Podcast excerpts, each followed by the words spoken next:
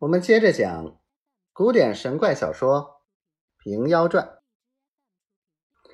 这三人虽然一般念咒烧符，这符形都是婆子动笔画的。如此七七四十九日，笔墨纸砚俱灵，然后商议招匠。担子和尚要得自家书符，婆子道：书符最是难事。需要以气摄形，以形摄气。假如此符适合作用，便要作此观想。如要星云，便想得一处阴气，起自丹田，见觉周身都是云气冲塞，从七窍中喷薄出来，弥漫乾坤。如要起雷，便要想得一点阳气起自丹田，见觉一身都是。雷火运旋，从七窍中搏击出来，震动天地。想救时，即将此气落没，一笔而成。所谓以神合神，以气合气，正要把我的神气与天地贯通，这符方有灵验。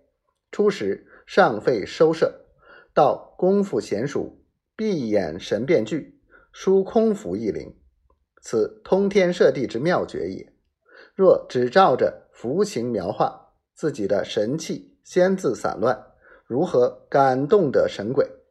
俗语云：“书符不效，却被鬼笑；写符不灵，倒被神惊。”我今先书写于你们看，从何起手？从何结构？如何凝神运气？你们看得烂熟，然后动笔。一法通，万法通；一法不通，万法都不通了。切不可粗心服气，自误其事。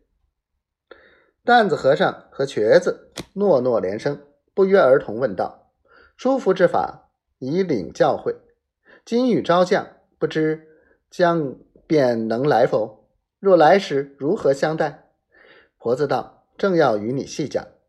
有内将，方可招外将。邓、辛、张、陶、狗、毕、马。”赵温关，此外十将也。眼耳鼻舌意心肝肺脾肾，此乃内十将也。先就自己十将，统一不乱，存神定气，俨如外将，森列在前，然后呼之即应，意之即从。初时或先现半身，后现全身。若见神貌凶恶，不可畏惧；如其丑陋，不可嬉笑。需要敬之如父母，亲之如朋友，义之如奴仆。苟为不染，必取神怒。又凡欲招将，先预定所行之事，所问之语。若招之无用，其将不为准信，此后虽招，亦不来矣。